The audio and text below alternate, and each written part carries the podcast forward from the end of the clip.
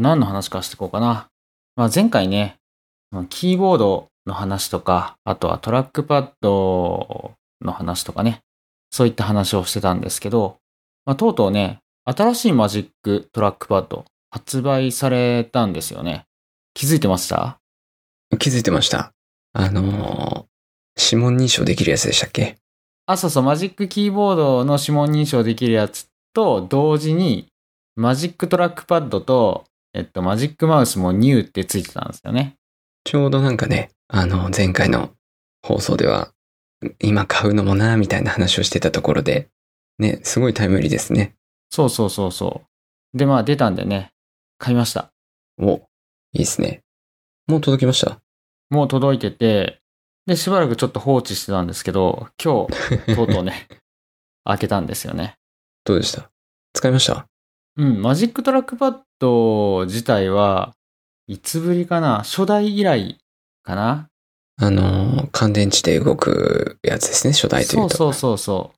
それ以来なんで、まあ、薄くていいですねっていうところではあるんですが、そうそうそう、迷ったんですよね。あの、スペースグレーが、まあ、新型にはなかったというところで、で、まあ、前回の放送の時には、スペースグレーがね、もう手に入らないし、みたいなこと言ってたんですけど、売ってるとこ見つけたんですよ。実は。売ってるとこ見つけてて、でも新型が出て、で、スペースグレーは旧型なのに2000円高いんですよね。そもそも定価が。プレミアついてる感じですね。えっとね、プレミアついてそうあそういうわけではないもともとスペースグレーは高い。ああ、そうなんだ。うん。そう。あ、ちなみに買うつもりないんで売ってるとこどこか教えると、山田電機です。へえ。山田電機のね、オンラインストアで、あそこ在庫とかをね、見るためには、オンラインストアで会員登録しないと自分の地域の在庫見れないんですけど、札幌はね、多分まだあるんじゃないかな。欲しい人急げって感じです。そうそう、欲しい人急げです。確かにね、考えてみたら、アップル製品山田電機で買わないんですよね。そうですね。ヤマダ電機って、アップルストアのその、正規代理店とかではないって言ったら変ですけど、アップルストアではないですもんね。そう、アップルストアっていうか、アップルショップか。アップルショップョップでは多分ないし、で、ね、なんかそういうスペースグレーの販売終了したぞって言ってみんな買いに走るとしたら、ヨドバシビッグとか、そっちですね。うん。そっちなので、そう、山田のね、郊外店にはね、残ってるんですよ。山田すごいな。そう。それで、まあちゃんと定価だし、っていうので迷ったんですが、やっぱり新しい方がね、あの、角丸がね、ちょっと柔らかくなって可愛らしいのと、あとは、まあまあその角丸の関係で、まあ絶対古いのは古臭く見える、これからね。確かっていうに。のと、あとはね、スペースグレーが、まあ全部なくなったじゃないですか。えっと、キーボードも、マウスも、えっと、トラックパッドも、全部スペースグレーが先に終売して、で、新しいその製品にはスペースグレーが存在しないっていうところを見ると、もしかするとですよ、スペースグレーっていう色が近い将来なくなるんじゃないかなと思って、本体から。なるほど。まだ MacBook とかにはね、ありますけれども。そうそうそう。でも MacBook Pro もね、もうすぐリニューアルされるし、来年には MacBook Air もね、あの、カラーバリエーション付きのなんか iMac みたいな感じにね、なるっていう噂もあるので、スペースグレーがなくなるんじゃないかと思ったんですよね。そうなると、まあ、さらに古臭さが増すということで、やっぱりここは新型だろうということで、まあ、新型に突撃したと。なるほど。新型はまあデザインね、本当にスッキリしてまして良さそうですね。そうそうそう。あと、ついてくるね、ケーブルが変わったんですよね。USB-C のライトニングとメッシュみたいなメッシュ？メッシュっていうか、あれメッシュじゃないなて言うんだろ編み込んであるう。そうそう、布編み込みケーブルの最新型のライトニング to USB-C ケーブルですよね。まあまあ、手触りはいいかなっていう感じではあるんですけど。あうん。まあ強いはずなんで、まあ今後ね、そのケーブルをデバッグ用途とかでも使っていこうかなって感じ。いいですよね、ねこれね。うん。なかなか高いですね。13,800円。マジックトラックパッド。13,800円。いや、高いですね。高いですね。そう、高いんですが、実は、実はでもないんだけど、そう、これね、ちょっとね、あの、変な買い方して、お、また、なんか、お得な感じですか？そうそう、メルカリのね、えっと、メルペイ定額払いっていうやつがあるんですよ。はい。えっと、手数料が年利15%っていう、まああ、非常リリボ払いでに、すね。非常に高いリボ払いですね。リボですね。リボを、なんか、こう、言い方を変えて、こう、うん。しかも利息ではなく手数料という言い方をすることによって、マイルドにしたやつなんですけど、それが今キャンペーンやってて、えっ、と、最初の購入分は手数料がかかんない。手数料がかかんないというか手数料分が還元されるのかな？かつ、初めての方は5000円ポイント返ってくるっていう。いやー、これでかい。そうそうそう。だから実質5000円引きだから、あこれで使おうと思って。うん。分かってやるなら全然いいですね、これね。そうそうそう。あと、定額払い登録しただけで、1000ポイントもらえるはずだな。だから6000円引きか。やべえ。そうですね。1000円ポイントもらえるって書いてますね。そうそう。あの、50%もしくは最大5000円還元かな。なので、ちょうど1万円ぐらいのものなんか買おうかなと思ったところ、まあ、マジックトラックパッドがね、出てきたと。いいいい感じの値段なので、あ、これだという感じですね。えー期間があって、8月7日から9月6日。うん、まあ、もうすぐですね。そうですね。うん。まあ、この配信が間に合うかどうか。どうかってとこですね。こういうのはね、あの、分かって使えば損しないから。そうですね。むしろ得しかないですね。そうそうそうそう。まあ多分もう使わないかなっていう感じは するんだけど。うん。そうですね。そうそうそう。そういう買い方をして、まあまあ、買ったと。でね、まあこれだけ買っても意味ないんで、キーボードもね、買ったんですよ。新しいやつ。新しいやつ。これなんか、点キーついてるやつとついてないやつありますね。あ、新しいやつって、えっと、アップルのじゃなくて。ああ、違うんだ。うん、アップルのやつは買ってない。ああ、トラックパッドだけ買って、アップルのトラックパッドだけ買って、あの、前回言ってた、そうだそうだえっと、 Keyboardio Atreus ってやつをね、買ったんですよ。そうだそうだ。キーボードの沼に入ろうとしてるとこですもんね。そうそうそうそう。で、これが、まあ、香港から今日届いたと。開けました？ところで、え、開けて、まあ、2時間、2、3時間かな？触ってるとこですね。どうですか？まあ、非常にいいです。非常にいいとしか言いようがないですね。素晴らしい。なんて言うんだろうな。あの基本的に親指側にこう、まあ何でもまとまってるっていうのと、えっ、と、そうですね。例えば、バックスペースとかスペースとか、その辺が全部親指側にあるのと、あと一番小指側というか、両側には何もなくて、だから基本的にホームポジションから指は動かさないっていう形になるんですよね。で、その状態で、まあ、44個しかキーがないので、まあ、ファンクションキーとかを駆使して使うんですけど、デフォルトの割り当てがね、ファンクションの割といいなと思っていて、矢印キーないんですけど、ファンクションを押しながら、F, D, S, E が、こう、矢印になってるんですよ。だから、絶対こう、置いてるとこ？ホームポジションで。あじゃあ移動せずに使えるってことですね。そう、しかも前も話してたみたいに、ジグザグじゃないんですよね、左右に対して。えっと、縦にまっすぐっていうか、なん、なんて言うんだろう。要は十字キーみたいな感じで使えると。そうそう、キーボードが、そう、あの、ほぼまっすぐなので、指の形に合わせて、指に平行というか。そうそうそうそうそうそう。要は、必ず、キーの上、真上にキーがある、真下にキーがある。ジグザグになってないってことですね。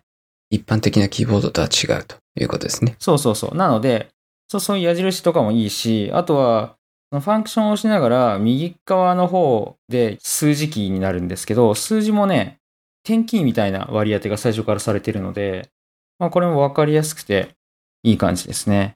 これ慣れるとかなり早そうですね。入力が。そう、まだちょっとね、あの、コードとか書いてないから、特殊キー周りが若干不安ではあるんですが、ね、カッコとかがファンクションをしながら。そうそうそうそう。まあこれも慣れっすね。でもね。そうなんですよ。あとはね、えっと、このキーボードって、まあよくある、あの、自作キーボードではないけど、ファームウェアとかは、まあ入れ替えれたりとか、あと元々入ってるファームウェアで、えっと、キーのアサインを変えられる、レイアウトを変えられるっていうのがあるんですよね。結構自由に作れるってことですね。そうそうそうそう。で、もともとデフォルトだと、エンターキーすごい遠いところにあったんですけど、日本語ってエンター多用するので、エンターすごい打ちやすいところに行ったりとか、あとコマンドキーも打ちやすいところに移動させたりとかっていうのをして、もうすでにまだ届いたばっかだけどカスタマイズしてだいぶ使いやすくは知っているとこですね。いいですね、これ。かっこいい。で、まあキーもキースイッチも入れ替えれるんでね。これは何種類あるんだろう。硬めのやつとか、柔らかめのやつとかってそういう感じですよね。多分。そうそうそう。僕、今回はね、なんか、あの、プロパープルっていうね、えっ、と、ちょっと軽めのタクタイルスイッチにしたんですけど、まあ現状ね、いい感じですね。まあまた次変えてるかもしれないけれども。うん、そんな感じです。これね、分割キーボードとも迷ったんですよね。あの、前回の放送の後で、あの、ゴリゴキャストのゴリゴさんから、分割もいいよって、ツイッターでメンションもらってて、で、分割だとそのね、キーとキーの間、キーボードとキーボードの間にトラックパッドを置けるしいいよ、みたいな。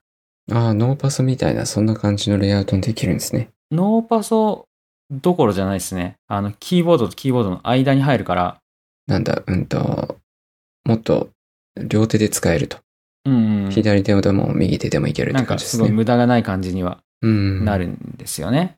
なんだけど、ちょっとやっぱ迷って、やっぱね、分割系って、ちょっと見た目があんまりいけてないやつが 多い。あの、自作で自分でハンダゴテとか使うんだったらかっこいいのもあるんですけど、ちょっとそれをやる気はなかったから、で、まあ簡単に組める系だと、とか、あと既存のものだと、ちょっと見た目かっこ悪いのが多かったのと、あと価格がね、どうしても上がっちゃうんですよね、分割って。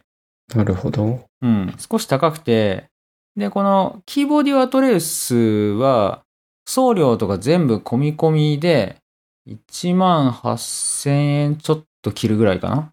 まあ1万8000円ぐらい。うん。うん。だからまあまあ、まだ常識の範囲内かなという。ハッピーハッキングキーボードより安いから、そうですね。常識の範囲内かなというはい。感じで、えー、これにしたという感じですね。バリバリ使いこなして、文章を打ちまくって、って感じですね。そうそう。とりあえず、現時点で、もともとほら、タイプミスが多いから、キーボード変えたいみたいな。そうそうそうそう話してたけど、タイプミスはね、減りそうな予感がしてます。今現状、なんだろうな、キーの場所にちょっと自信がないみたいな感じでミスってるけど、そうじゃないミスが今のところ発生してない気がしていて、要は確かホームポジションじゃないところに指を置いちゃって、外側に一個ずれてたっていうことがあったってことですもんね。ホームポジションから全然ずれないから、これはいいなという感じですね。タイピングのそのスピードも上がるし、あと指への負担も減りそうですね。そうっすね。そんな気はしますね。そう、ただね、あの、前回も話してたトラックパッドをどこに置くか問題っていうのがあって、あの、確かに分割にすれば絶対解決するんですけど、ちょっとね、難しかった。ああ、うんと、今、そしたら、横に置くか手前に置くか。そうそうそうそう。まあ、横に置くのは、若干やっぱ手首とかの負担がありそうだから手前に置きたかったんですが、手前に置くとね、分割キーボードだったら大丈夫なんですけど、これだとね、トラックパッドでかいから、キーを打った時にトラックパッド押しちゃうんですよね。えー、あの、トラックパッドの上の方、触りそうですね。そう、上の方触ってるだけだったら意外と問題ないんですけど、こう、ポチって押しちゃうんですよ。あクリックしちゃう。フォーカスがずれちゃう。うん、フォーカスずれたりとかね、場合によっては、あの、ウェブサイトのリンク押されたりとかね。あなるほど、そっか。そうそうそう。なので、いや、これはまずいなと思って、で、距離を離してみたんですよ。要は、キーボードをもっと自分から見て奥に置いて、トラックパッドを手前に置く要は、干渉しないように。干渉しないように。そうそう。そしたら、それはそれでね、パッと見大丈夫なんだけど、ちょっと疲れそうな感じがして、ストロークが長くなるっていう感じですね。うん、ストロークもあるし、腕をキーボードを打つときにベタって全部机の上に置いちゃう感じになっちゃうんですよ。奥にあるから、キーボードが。ああ、じゃあちょっと、なんだ、あのー最適なこう角度ではなくなっちゃうってことですね。そうそうそうそう。それでどうしようかなと思ってて、でも MacBook 使ってる時ってそんなこと起こんないんですよね。キーボード別に分割でもないし、だけど、トラックパッドとキーボードすごい近いのに、そういうことって起こんないじゃないですか。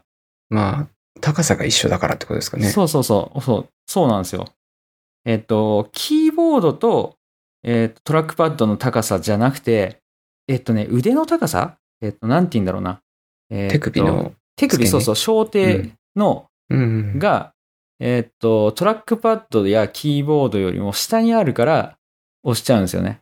えうん。っていうことに気づいて、で、えっと、今ね、あの、ちょっと物を置いて、上げてあげると、実は、あの、ぴったりくっつけた状態で、キーボードとトラックパッドを前後に置いても大丈夫ってことを発見したんですよ。ー、ああ、なるほどね。うんいいですね。で、まあね、リストレストとかパームレストとかね、そういうやつをまあ買えばいいんだろうなと思って、ちょっと調べたんですけど、まあ割とね、あの、いまいちというか、なんて言うんだろうな。まあそもそも左右で分割できるやつがあんまりないっていうのと、あとあの、マウス用のプニプニしたやつ2個買えばいいっていう気もするんだけど、ああいうのってすぐへたるみたいなんですよね。安いけど。700円とか500円ぐらいか。500円ぐらいで1個あって、まあ2個買っても1000円ぐらいだけど、ああいうのはすぐへたっちゃうと。で、かといって、木製の、あの、いい感じのね、パームレストとかって、まあ分割してるようなやつだと4000円ぐらいするんですよ。高いですね。そうそうそう。で、それを買うのもなぁと思ったんですが、完全にね、解決方法を思いつきまして、なんだろ今ね、その手を上げるのに使ってるのが、コースターなんですよ。う。ああ、コルクかなんかのコースターですか？えっと、まあ2個違うやつ使ってるんですけど、えっと、ゴムっぽいコースターとコルクコースターを今左右に置いて使ってて、まあ若干低いんですよね、これね。ただ、コースター、コルクコースターってめちゃめちゃ安いんですよ。多分100円しないかぐらいですか ?1 枚。えっとね、あの、6枚セットでな2、300円とかかな？あの、ものによっては。安い。安いですね。うんなんだけど、まあそんな何枚もいらないんで、で、かつ、こう、高さが欲しかったから、100円で8ミリっていうのをヨドバシで見つけて、110円ぐらいかな。それをね、2個注文したので、まあそれでいいんじゃないかなっていう感じがしてますね。いいですね。その、キーボードと、えっ、と、トラックパッドとかはあんまりずらさずにやる感じですか？わかんないです。そうですねもう机の上に置いたらずれない。そう。じゃあ、じゃあいいですね。そう。で、コースターも、コースターって基本的にずれないようにできてるものじゃないですか。滑りにくそうでずすね。れにくい。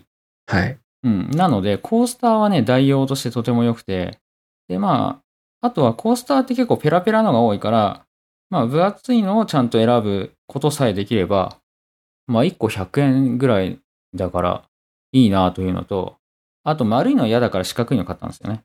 ああ、うん。まあ、丸かったらね。そういうのもあって、まあ、割と高めとはいえ100円ですよ。いや、安いです。あとはね、あのーコルクだったら、大きすぎるとか、そういうことがあっても、すぐ加工できるんで、はい。うん。これはいいなと。あとは、適度にこう、汗とか吸ってくれそうじゃないですか？そうそうそう。で、汗吸ったりとかして、こう、なんだろうな、多分、そのうち黒ずんできたりとかするけど、そしたらまた買えばいいんですよね。うん。うん。いいっすね。そう。解決だ。そう、完全に解決。なので、もうこれで完璧ですね。そうですね。あとはキーボードに慣れるだけと。はい。もう自宅以外でキーボード打てなくなっちゃうじゃないですか。そんなことない。それはね、多分大丈夫ですよ。さすがにね。うん。あと自宅以外でキーボード打つこと多分そんなにないし、そうか、そうか。そそうですね。あんまないですね。そう、あとはね、あの、iPad をマジックキーボードで使うのはそのまま継続しようと思って、ああ、じゃあそこはそこで、あの、リハビリというか。そうそう、普通のキーボードも打てるように。一応ね、iPad につないで見たのもやってみたけど、まあ普通に使えたんですけど、まあまあ、まあそれはいいかなっていう感じで。うん。そんな感じです。はい。まあそんな、こんなでですね。まあちょっと特殊なキーボードをね、使い始めたんで、また、あの、そのうちね、経過をお話ししたいなと思ってます。今度は分割になってたりして。まあ可能性はあるけど、可能性はあるけど、でも現状ね、やっぱ割と満足してますね。ええまあそれコルクでね、全然問題なければ、そっちがいいですね。そうっすね。じゃあちょっとこれはまたどうなってるのかっていうのをね、何回か後に聞きたいかなと思います。そうそうそう。あの、もう MacBook のキーボードに戻したみたいなね、話が あるかもしれないし。カスタムキーボードなんてあったっけみたいなね。じゃあ、とりあえず、今回は短いですが、そういうキーボードを買ったよっていう話ということで。はい。はい。それでは番組へのご感想や話題のご提案などは、このポッドキャストの概要欄にあるお便りフォームでお寄せください。ハッシュタグエアサップでの感想ツイートもお待ちしております。それでは今回もお聞きいただきありがとうございました。ありがとうございました。